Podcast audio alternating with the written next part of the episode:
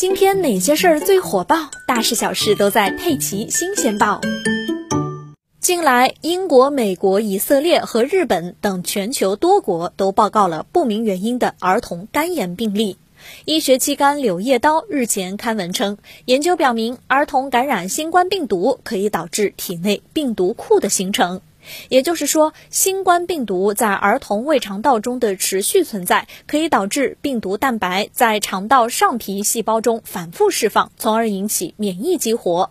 这种反复的免疫激活，可能是由新冠病毒的刺突蛋白中超抗原积蓄介导的。该积蓄与葡萄球菌肠毒素 B 相似，能够触发广泛和非特异性的 T 细胞激活。这种超抗原介导的免疫细胞激活，已经被认为能能够引起儿童多系统的炎症综合征。